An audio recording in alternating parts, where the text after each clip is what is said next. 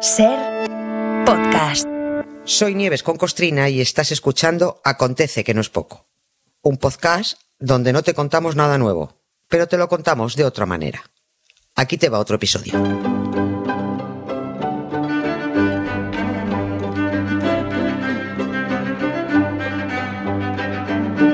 Pues aquí está Nieves. Iba a decir de cuerpo presente, pero Sí. iría a la UBI si dijera de cuerpo presente. Era broma. ¿Qué tal? ¿Cómo estás? Pues aquí, ¿Todo de, bien? de ¿Todo cuerpo presente. Todo de cuerpo O, con, presente. o- con el cuerpo, con el cuerpo presente. Esto que vamos a contar hoy, yo creo que podríamos emparentarlo con la sección que hemos inventado esta temporada con Marta Fernández de la Academia de Saberes Inútiles. Ay, sí, bueno. Podríamos abrir un apartado para hacer lista de las cosas inútiles, las distinciones inútiles. Ujú. Seguro, que hemos, seguro que hemos explicado más de un caso, ¿eh? Pero hoy empieza oficialmente la cuenta desde cero. Sí. Con un episodio, en fin. eh, bueno, Sí. cuéntalo tú, cuéntalo tú. Sí, y además es- 19 de septiembre de 1771. ¡Hala! Es una cosa que nació ese día y que no sirve absolutamente para nada. Venga, Eh, ya aviso que lo de hoy es un acontecido de esos revienta fiestas. un poco sí, un poco sí. Sí, es sobre una de esas cosas que están ahí, de las que, bueno, de las que hemos oído hablar muchas veces, que sigue ahí, bueno, pues por una rutina inexplicable, pero ahí está. Y que cuando reparas en ella, escarbas y te paras a pensar, dices, bueno, ¿y esta chorrada qué es? ¿Esto para qué sirve? ¿Esto aquí qué hace? ¿no? Hace tiempo que no oímos hablar de la concesión de la Gran Cruz de la Orden de Carlos III a fulano o a Menganita, da igual. Antes salía hasta en el telediario, ya no, ya no, ya nadie presta atención. Es una tradición añeja, descontextualizada totalmente y sobre todo muy, muy, muy absurda. Todo esto viene porque el 19 de septiembre de 1771, mediante real cédula que creó la Real, se creó, vamos, la Real y Distinguida Orden Española de Carlos III. real. Es que se llama así. Real y Distinguida Orden Española sí. de Carlos III. Mm, eh, No es muy difícil adivinar que, como su propio nombre indica, la estableció pues Carlos III, ¿no? ¿Quién, quién si no? Se creó con el lema latino Virtuti et Merito, que no hace falta traducirlo, bajo el patrocinio de la Inmaculada Ya- ya Concepción. estamos. Ya vamos mal, ya vamos fatal. Y lo que se lleva haciendo desde entonces es premiar a determinada gente con la concesión de la Gran Cruz de Carlos III o el collar de Carlos III. ¿Para qué sirve esto? Pues absolutamente para nada. Porque es una condecoración que se dan los políticos, entre políticos, por absolutamente nada, por haber estado ahí. No por hacer, sino por estar. Lo que vamos a contar es por qué se creó esta Real Orden, por qué la daban y qué clase de tontuna es en la actualidad. Vayan afilando los puñales los ultrajados. y no sé si llegaremos, incluso después de contarlo, a entender eh, que esto de la Gran Cruz de Carlos III es como, pues es como repartir chuches, pero además muy a lo loco. Porque por partir de un momento reciente, A ver. en 2017 se concedió una, Una. Gran Cruz, Bueno, una. está bien. En 2018, 13. Anda. En 2019, una. En 2020, ninguna. Uy. Se la podrían haber dado al coronavirus, ya que fue el prota. ¿no? En 2021, 24.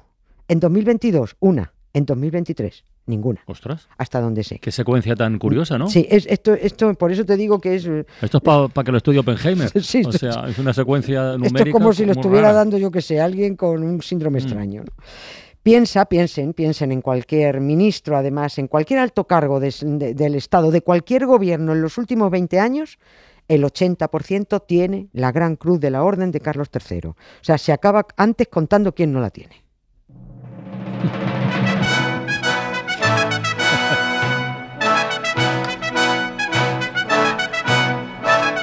Venga, ya tenemos la fanfarria en danza. Vamos al principio. Eh, a ver, ¿por qué se crea? Hmm. ¿Y qué se premia? Sí. A ver, Carlos III creó esta orden porque estaba eh, el día, esta- aquel día que la creó estaba loco de contento. Aquel 19 de septiembre nació su nieto, Ah, el sucesor de su sucesor, el muchachillo que aseguraría la continuidad de la corona. Ya llevaban cinco o seis años esperando ese nieto concreto, porque veía que la empresa Borbonia SL pues, peligraba. Carlos III tenía sudores fríos porque su hijo, su heredero, el lerdo del príncipe de Asturias, el que luego sería Carlos IV, no acababa de, de atinar el hombre. Su yo le digo el lerdo, su contemporáneo, el escritor Blanco White, llamaba a, a Carlos IV un divino tonto, para que se sepa que no, no soy yo. Sí. El caso es que los hijos no llegaban. María Luisa de Parma, la, la esposa, se embarazaba, pero poco, porque no cuajaba nada. Por fin, aquel 19 de septiembre de 1771, Carlos y María Luisa vieron llegar a su primer hijo y Carlos III a su primer nieto de ese matrimonio, que era el importante, porque ahí estaba la línea de sucesión. Los otros nietos no Hmm. importaban. Y el rey, tan emocionado, tan emocionado estaba que dijo, bueno, yo tengo que fundar algo, tengo que fundar lo que sea, para que este día y este nacimiento del heredero, del heredero, perdure en la memoria de la historia de España. Y creó la Real Orden de Carlos III para premiar fundamentalmente dos cosas. Ser benemérito y afecto a su majestad. Muy bien. Yo no valgo. No, no me, no me lo daría. No les afecta. No soy afecta. Se supone que se iba a distinguir mm, como miembros de la orden a hombres, las, las mujeres solo, eh, solo las reciben desde la democracia, a hombres de reconocida virtud y reconocidos méritos. Y por ir haciendo ya un poquito de spoiler, mm, para que se sitúe la gente, el dictador Franco y su heredero, el delincuente Juan Carlos de Borbón, han sido grandes maestres de la orden. Ah. Y el convicto Rodrigo Rato tiene la gran cruz por sus méritos y sus virtudes. Por cierto, durante la República, esta chorrada de entregar medallitas y cruces de la Orden de Carlos III, lógicamente se suspendió, se retiró, pero Franco volvió a ponerlo y se nombró a sí mismo jefazo de la Orden cuando solo está reservado a los reyes. Ya ves tú, con un par. Bueno, con un par no, que solo tiene uno. Solo Pues vamos, uno. eh, el niño, que te has El olvidado niño, del niño. el ¿De, qué, niño, sí. de, de qué niño estamos hablando? Quiero decir, ¿cómo se llamaba el nieto de, Sí. de Carlos III que dio lugar al, al nacimiento, a la creación de esta orden? ¿Cómo se llamaba? Criaturilla. A ver, cojo aire. Carlitos Clemente Antonio de Pauda, Genaro Pascual, José Francisco de Asís, Francisco de Paula, Luis Vicente Ferrer y Rafael de Borbón. Pero el chaval ¿Todo no- esto? todo eso se llama, sí, sí. Ahora ya lo resumen todo diciendo em, Froilán de todos los santos. Ah, bueno. Leonor de todos los santos, bueno, ¿eh? Sofía de todos los santos. Antes ponían todos estos nombres, pero la verdad es que el chaval no cuenta porque su nombre fue más largo que su vida. Se murió a los tres Anda. añitos, sí, que dio un disgusto tremendo, tanto follón con la orden y se te muere el homenajeado. La buena noticia es que al menos se rompió la mala racha porque a partir de ese nacimiento le llegaron nietos a Carlos III por un tubo. Ya no paraban. La pareja cogió carrerilla y ya no paró. Venga embarazos. Hubo 24 embarazos en total. 14 de ellos llegaron a término y de esos 14 que llegaron a término, solo 7 llegaron adultos. Antes es que se morían por encima de sus posibilidades. La mala noticia es que, para desgracia, tuvo que sobrevivir Fernandito. Ah, amiga. Ceporro desde ya- que ya de mayor fue un mastuerzo y que acabó siendo Fernando VII. Este fue el maldito que tuvo que sobrevivir. O sea, que al final el heredero al trono fue el más odiado por sus padres y el que más odiaba a sus padres. Fernando VII llamaba a su madre puta desdentada. ¿Ah, sí? Sí. Y la reina María Luisa llamaba a su hijo marrajo cobarde. Pero qué buen rollo. Sí, sí, se llamaba estupendamente. Carlos IV llamaba a su hijo traidor y Fernando VII sabía que su padre era tonto. O sea que todo bien en esta familia. Pero a lo mejor digo yo, ¿eh? no sé yo si se llevaban tan mal porque no eran una familia como Dios manda. Yo no sé, nunca hemos hablado aquí de Fray Juan de Almaraz. Que yo recuerde, ¿no? Que yo recuerde, ¿no? Y me temo, me, me huelo que vamos a hablar. que tiene que ver con toda esta historia Fray Juan de Almaraz. A ver, Ahí la he dejado puesta, sí. A ver, eh, es, un, es un tipo que tiene un pedazo de historión detrás. Fue el confesor de la reina María Luisa de Parma. Fue el que la asistió en su última confesión el 2 de enero de 1819, el día de la muerte de la reina.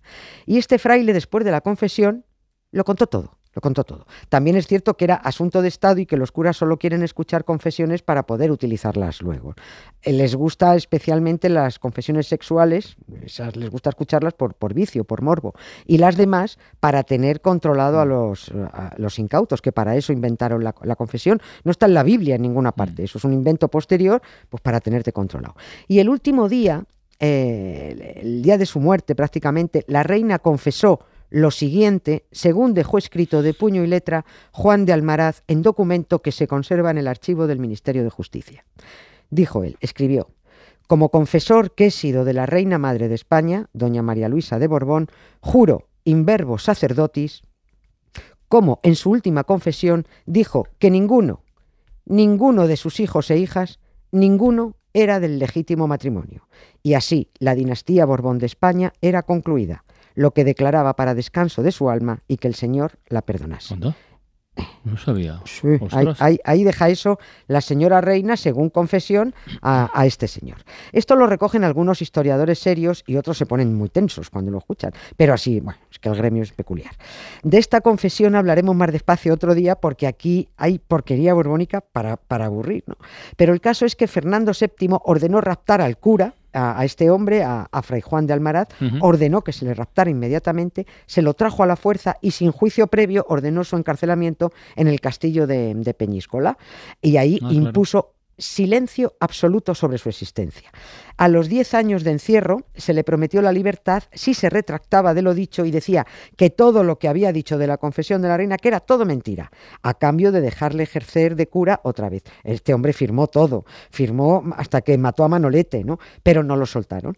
15 años se tiró encerrado, no se le concedió el indulto hasta después de la muerte del Mastuerzo, pero luego ya cascó enseguida porque salió hecho, hecho una pena. Bueno, hasta aquí la morcilla del confesor, al que por supuesto no le dieron la gran cruz de la Orden de Carlos III ni por benemérito ni por afecto a su majestad.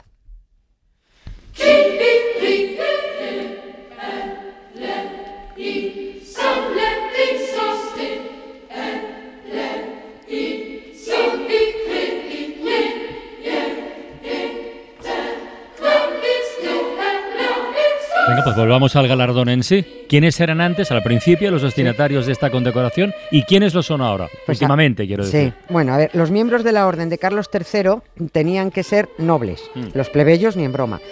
Ah, aunque fueran beneméritosos plebeyos, pero no. Y esos nobles aspirantes debían presentar un expediente de pruebas de su buena vida y costumbres, tenían que acreditar su limpieza de sangre, hasta sus bisabuelos, no podía haber ahí ningún judío por en medio, y nobleza de sangre en su línea paterna. Y entonces sí, si probabas todo esto, te daban la gran cruz o el collar o la crucecita o la encomienda o la gran encomienda, porque es que esto de la Orden de Carlos III tiene varias Categorías, ¿no? distinciones, sí. Y este es un premio, bueno, pues muy raro, que más que raro, es un premio absurdo. Es un premio honorífico, pero exactamente qué premia ahora. Si todos los premiados son ministros, presidentes y presidentas del Senado y del Congreso, vicepresidentes, vicepresidentas, secretarios de Estado, presidentes de los altos tribunales, fiscal general del Estado, todo es eso. Se supone que actualmente las condecoraciones se dan para reconocer eminentes y extraordinarios servicios a España. Pero si tú te vas a la lista de todos los que tienen algún grado de la condecoración, pues te encuentras con que la lista está copada por decenas y decenas de diputados, ministros, secretarios de Estado, vicepresidente, hasta la reina de Suecia lo, Toma. lo tiene, sí, la reina de Suecia. Es decir, políticos o, o- o jueces que han recibido un premio por hacer lo que tenían que hacer, que es servir al país. O sea, es un premio raro y absurdo, y más que absurdo, incongruente. Pablo Iglesias, por haber sido vicepresidente, que no estoy criticando, lo critico igual que todos los demás, tiene la Gran Cruz de Carlos III, creada bajo la protección de la Inmaculada Concepción y con el requisito de ser afecto a su majestad. Estamos tontos. A ver, este premio de los políticos premiando a políticos por su servicio a España es como si a un fontanero le dieran un premio por saber arreglar un grifo. Mm, Yo creo que más que un premio por saber arreglarlo, habría que dar una colleja si no supiera.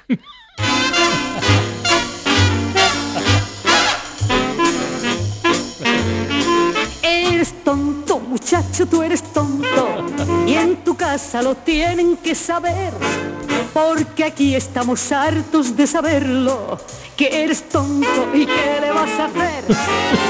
Eres tonto, muchacho, tú eres tonto. No comprendes ni quieres comprender a las chicas que tanto te enamoran. Eres tonto y qué le vas a hacer. Mañana más nieves. Un beso, Un gracias. beso. Para no perderte ningún episodio, síguenos en la aplicación o la web de la SER, Podium Podcast o tu plataforma de audio favorita.